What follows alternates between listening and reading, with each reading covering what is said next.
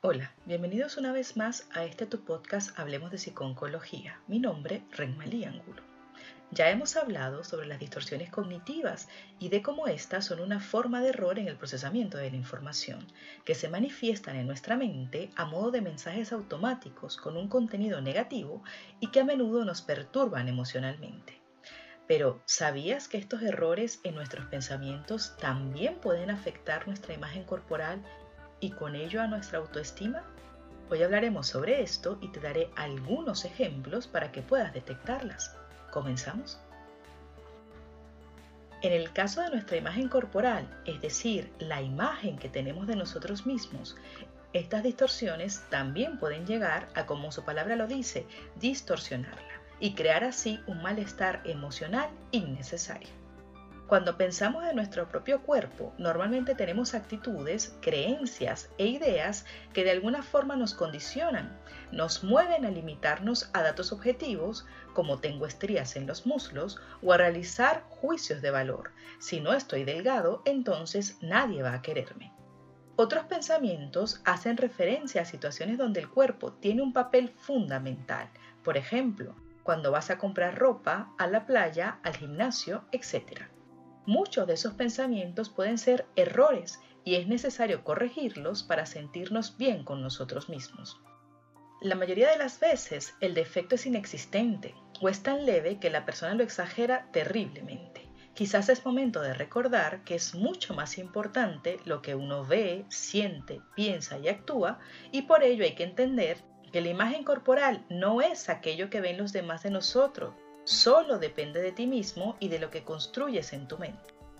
La imagen corporal no es solo la fotografía interna que tenemos de nosotros mismos, no es solo lo que pensamos de nuestro aspecto, no es solo lo que sentimos de nuestro cuerpo y no es solo cómo nos comportamos en función de nuestro propio cuerpo. Retomando lo anterior, un ejemplo de estas distorsiones ocurre cuando al mirarnos al espejo nos decimos, qué fea estoy. Y bien sabemos que esto puede ser muy común en la sociedad en que vivimos. Como imaginarás, estas distorsiones nos hacen pagar un alto precio. Nadie es capaz de creer que una persona es fea y estar feliz por ello.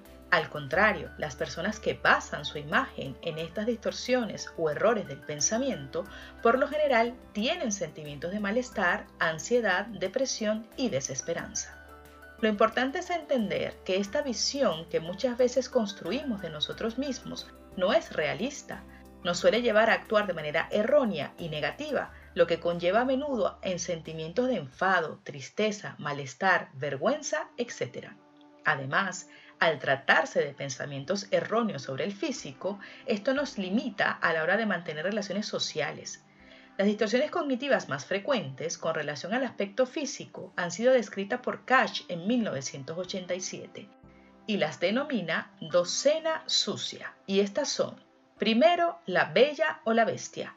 Es un pensamiento dicotómico, no contempla tonalidades de gris, no se aceptan aspectos parciales positivos y como ser perfecto es muy difícil, uno decide considerarse un desastre o imponerse regímenes terriblemente drásticos para intentar aproximarse al ideal. Un ejemplo de esto es o soy guapa o soy fea. Segundo, el ideal irreal. Se refiere al uso del ideal social como un estándar de apariencia aceptable. Los sentimientos de fealdad aparecen al compararse con los ideales que la cultura y la sociedad impone en ese momento. Por ejemplo, cuando se expresan frases como estoy mucho más vieja que actrices de mi edad. Desde las revistas y la televisión se bombardea con imágenes en las que se destaca el peso, la altura, la figura, estatura corporal, masculinidad, tonalidad de piel, color de pelo, textura, etc. como ideales irreales. Tercero, la comparación injusta es una comparación llena de prejuicios respecto a la gente que te rodea y te comparas solo con aquellas personas que tienen las características que te gustaría tener. Por ejemplo, ya me gustaría parecerme a la vecina del quinto. Normalmente la gente se compara con aquellas personas con las que se encuentra en situaciones diarias. Cuarto, la lupa. Se trata de un error de atención selectiva. Esta distorsión cognitiva hace que solo nos fijemos de manera muy detallada en las partes que se consideran más negativas como por ejemplo, mis caderas son tan anchas que destruyen todo mi aspecto. Esta cicatriz que me ha quedado es tan horrible que nadie se fijará en mí nunca más, etc. Quinto, la mente ciega. Es otra cara del pensamiento anterior. Es aquel pensamiento que minimiza o descuida cualquier otra parte del cuerpo que pueda considerarse mínimamente atractiva. Sexto, la fealdad radiante. Consiste en empezar a criticar una parte de la apariencia y continuar con otra hasta conseguir hacer una gran bola en la que uno ha conseguido destruir cualquier aspecto de la figura. Un ejemplo es esa persona que al ver las arrugas obtiene un pensamiento de vejez y solo ve signos en su cuerpo que lo demuestran. O aquella mujer que tras perder el cabello por el tratamiento de quimioterapia define su imagen como el de una persona enferma, aunque realmente se sienta físicamente bien. Séptimo, el juego de la culpa. Hace posible que la apariencia sea culpable de cualquier fallo, insatisfacción o desengaño, aunque en un principio no esté relacionado en absoluto con ella. Es imposible que encuentre trabajo con lo fea que soy. Octavo, la mente que lee mal. Es la distorsión que hace posible leer o interpretar la conducta de los demás en función de algún fallo en el aspecto corporal. La gente no es simpática conmigo por mi peso, o no tengo novio porque soy gorda. En esta distorsión, la persona piensa que es perfectamente capaz de saber lo que piensan los demás naturalmente sin preguntárselo. 9. La desgracia reveladora es la percepción de desgracias futuras que sucederán por culpa de la apariencia. Nunca me amarán debido a mi apariencia. O siempre fracasaré porque no tengo una apariencia suficientemente bonita. O quizás nadie será capaz de amarme con estas cicatrices en mi cuerpo. 10. La belleza limitadora.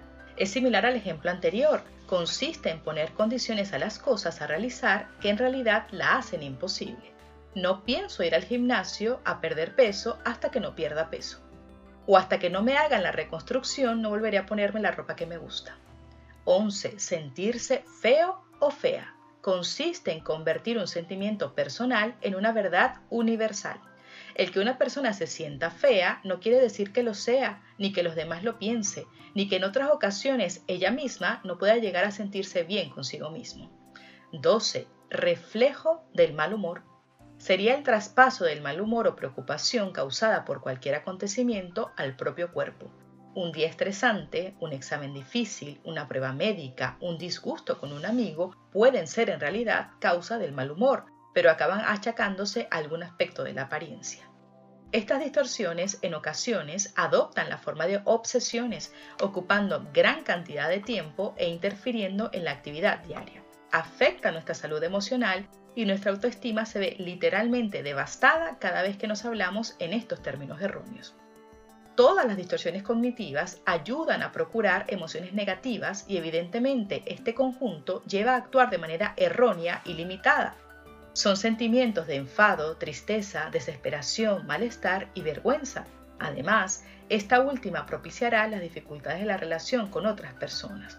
Por lo que te animo a cambiar ese diálogo interno distorsionado por uno más positivo, motivador, realista y reforzante. Recuerda que nosotros muchas veces somos nuestros peores jueces, los más duros y los más eficaces para hacernos sentir y comportar inadecuadamente. Detente frente al espejo y valora lo positivo que hay en ti, en tu cuerpo, en tu actitud, en tu mente. Tú eres un todo que no se limita solamente a cómo se ve tu cuerpo o a esa cicatriz que ha quedado.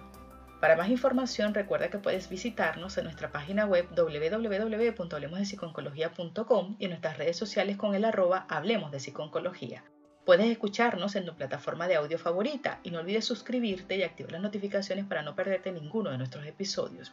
También estamos en Patreon y si quieres colaborar con nosotros solo tienes que acceder a patreon.com slash hablemos de psiconcología. Gracias por escucharnos, seguiremos hablando.